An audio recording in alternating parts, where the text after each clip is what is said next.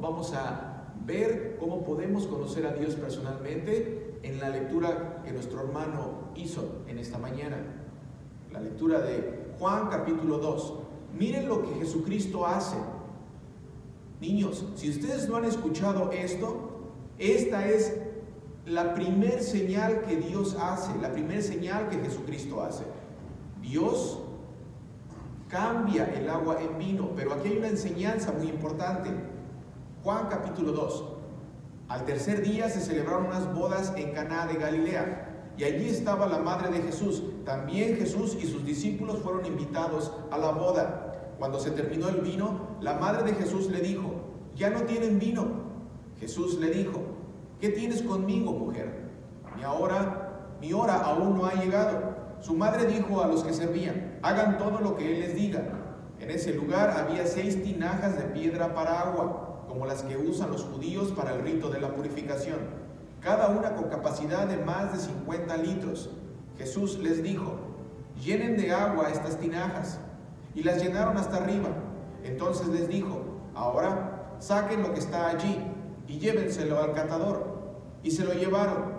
El catador probó el agua hecha vino, sin que él supiera de dónde era, aunque sí lo sabían los sirvientes que habían sacado el agua entonces llamó al esposo y le dijo, todo el mundo sirve primero el buen vino, y cuando ya han bebido mucho, entonces sirve el menos bueno, pero tú has reservado el buen vino hasta ahora. Este principio de señales hizo Jesús en Caná de Galilea y manifestó su gloria y sus discípulos creyeron en él. Palabra de Dios. ¿Ya me tienes tus audífonos? ¿Tienes su traductor? Ok, queridos hermanos, miren nada más el mensaje tan importante que hay en esta lectura. Si tienes algo para anotar, anótalo. Esto es un mensaje muy importante. El catador le dice al novio, versículo 10 y 11, todo el mundo sirve primero el buen vino y cuando ya han bebido mucho, entonces sirve el menos bueno, pero tú has reservado el buen vino hasta ahora. Este principio de señales hizo Jesús en Caná de Galilea y manifestó su gloria y sus discípulos creyeron en él. Pregunta, ¿qué tiene que ver esta boda contigo y conmigo? ¿Qué tiene que ver esta boda contigo? ¿Qué nos quiere decir Dios en esta palabra? Queridos hermanos, Jesucristo es el buen vino. Dios envió a Jesucristo en los últimos tiempos como el mejor vino proclamando el Evangelio. Desde los tiempos más antiguos, todos sabemos que existían los profetas. ¿Cuál es el trabajo de los profetas? Los profetas anunciaban la palabra de Dios, pero Dios decidió en estos últimos tiempos enviar a la palabra en carne. ¿Quién es la palabra? Jesucristo. ¿Para qué? Para proclamar el Evangelio, las buenas noticias que Dios quiere decirnos. En los tiempos antiguos, los profetas hablaban lo que Dios tenía que decir a su pueblo. Atención aquí. En los tiempos antiguos los profetas hablaban lo que Dios quería decir a su pueblo. Ahora Dios mismo nos dice lo que tenemos que saber acerca de Él. Ahora, así como el buen vino servido al final, en la lectura de hoy, Jesucristo nos dice directamente lo que tenemos que saber de Él. Jesucristo es el buen vino servido al final. Queridos hermanos, el agua, todos sabemos, no tiene sabor. Cuando se leen las profecías, cuando se leen los libros del Antiguo Testamento, si no se leen cristocéntricamente, es decir, si no se leen a la luz de Cristo, la mayor parte del Antiguo Testamento es insípido. No, no hay no hay forma de conocer lo que quieren decir los profetas. ¿Por qué? Porque hasta cierto punto es insípido. Pero cuando se lee el Antiguo Testamento, si se lee a través de los ojos de Jesucristo, entonces la lectura empieza a tener sabor. Todo lo que encuentras en el Viejo Testamento es la sombra de lo que había de venir en Jesucristo. Todo lo que encuentras en el Viejo Testamento apunta como señal a Jesucristo. el buen vino. La próxima vez que escuches esta lectura de las bodas de Canaán y escuches que dicen que Jesucristo transformó o convirtió el agua en vino, es una de las señales que Él está haciendo para que crean en Él, para que tú y yo creamos en Él. Jesucristo eh, nos dice unas palabras muy importantes. Mira lo que dice en Juan capítulo 5, versículo 46. Si ustedes le creyeran a Moisés, me creerían a mí, porque él escribió acerca de mí. Pero si no creen a sus escritos, ¿cómo van a creer a mis palabras? Si ustedes le creyeran a Moisés, está diciendo Jesucristo, me creerían a mí, porque él escribió acerca de mí. ¿A qué se refiere? A los libros del Viejo Testamento. Si, si, si, cuando se lee el Viejo Testamento no se puede creer o no se puede leer a la luz de Jesucristo, no hay manera de poder entenderlos. Eso es lo que Jesucristo nos está diciendo. Mira lo que el apóstol Pablo dice a los israelitas. Segunda de Corintios capítulo 3, versículo 15 y 16. Y aún hasta el día de hoy, cuando leen a Moisés, otra vez, ¿a quién se refiere? A los libros del Antiguo Testamento.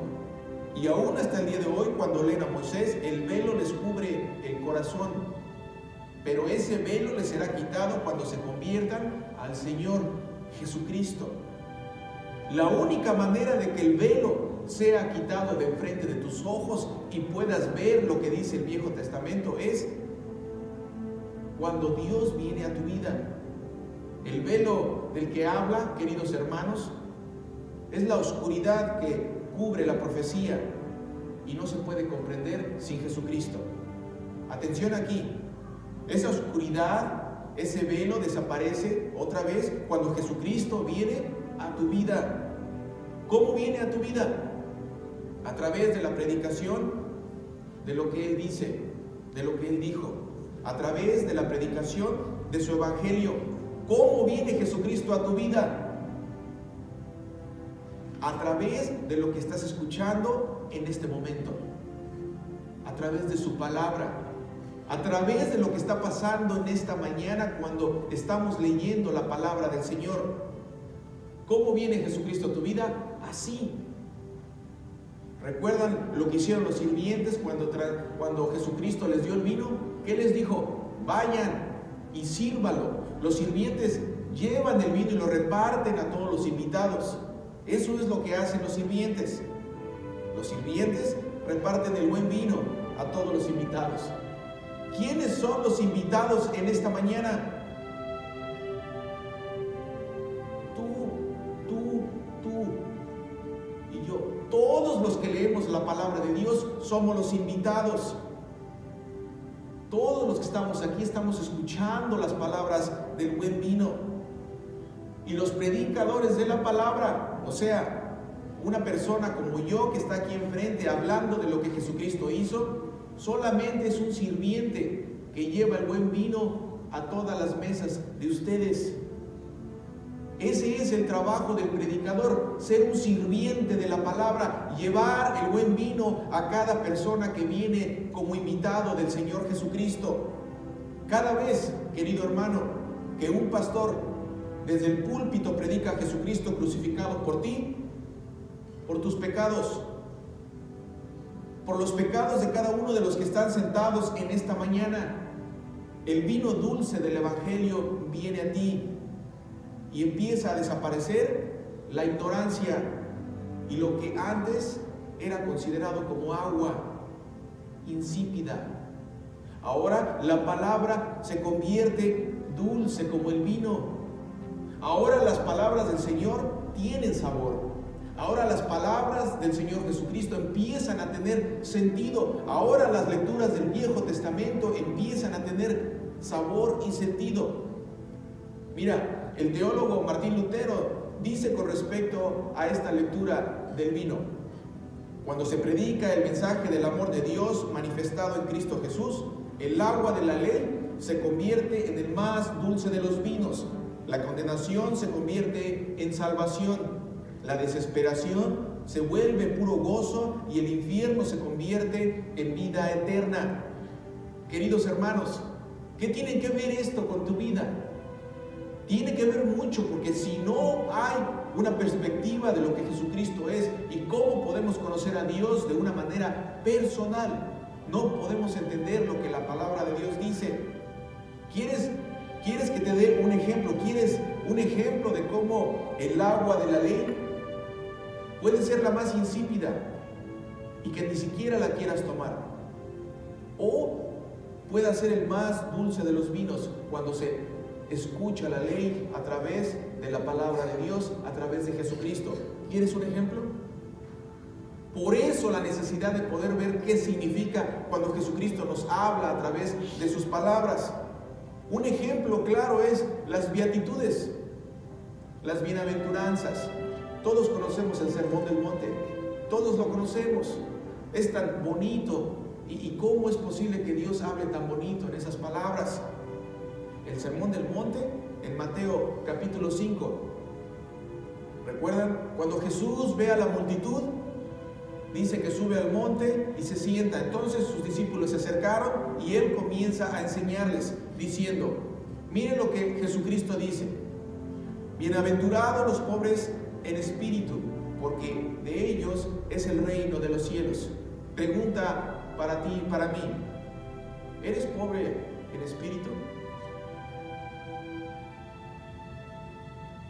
Un pequeño, eh, una pequeña reflexión. Porque estas palabras el Señor Jesucristo las está diciendo a todos los seguidores de Él. Bienaventurados, bendecidos los pobres en espíritu, porque de ellos es el reino de los cielos. Pregunta, ¿cuántas veces has visto a alguien por debajo de tus hombros? ya sea porque la manera en la que habla, en la manera en la que se comporta, porque tiene menos educación que tú, porque está más bajo de estatura que tú, porque está más morenito que tú. ¿Alguna vez has dicho esta frase, y este igualado, ¿quién se cree que es? ¿Eres pobre en espíritu? Acaba de empezar a trabajar y ya quiere mandar. Bienaventurados los pobres en espíritu, porque de ellos es el reino de los cielos. En el menor movimiento empiezas a sentirte superior a alguien más.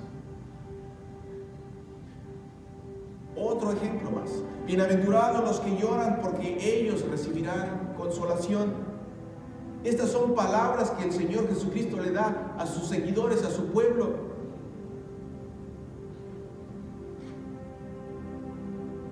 Cuando ves a alguien que se porta mal o recibe castigo, ¿te duele saber lo que el pecado hizo en la vida de esa persona que lo llevó a cometer esos errores? ¿O dices, qué bueno, se lo merecía? Bienaventurados los que lloran, porque ellos recibirán consolación. Bienaventurados los mansos, porque ellos heredarán la tierra.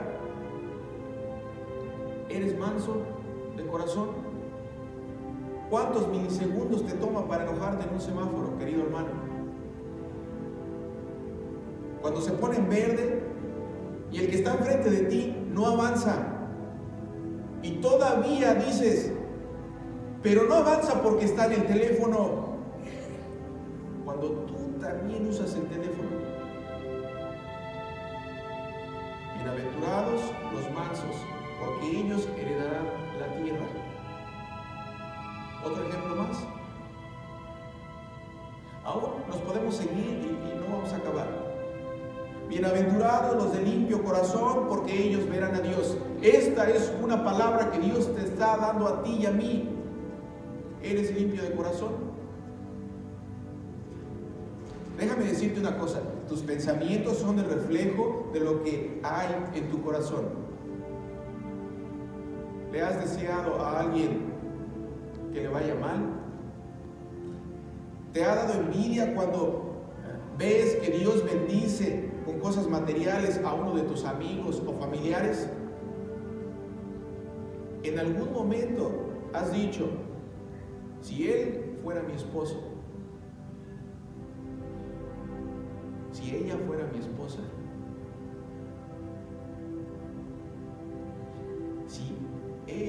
fueran mis hijos, si yo tuviera unos hijos como ellos,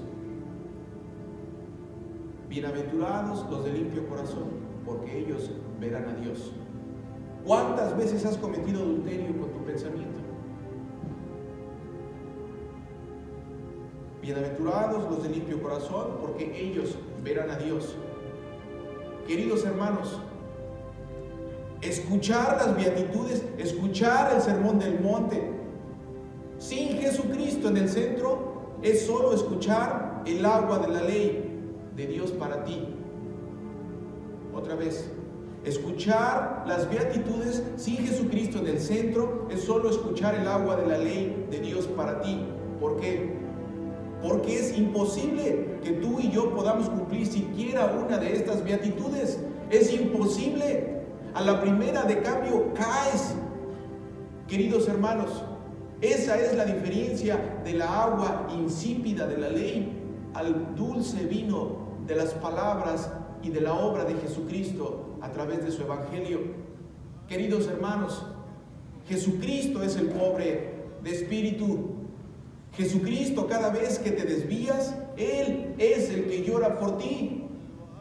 Jesucristo es manso de corazón, porque te tiene paciencia a ti. Y hoy en este día es una muestra de su paciencia que te tiene a ti, porque te está hablando aquí en esta mañana. Jesucristo en todo su caminar, en todo su ministerio y desde la eternidad ha sido y será limpio de corazón. Querido hermano, todo eso el Señor te lo da. Todas esas características y todo lo que Él hace te lo da porque sabe que no lo puedes cumplir. ¿En dónde? En la cruz. En la cruz Jesucristo te da, te transfiere su, su pobreza. En la cruz Jesucristo llora por ti. En la cruz Jesucristo es manso por ti.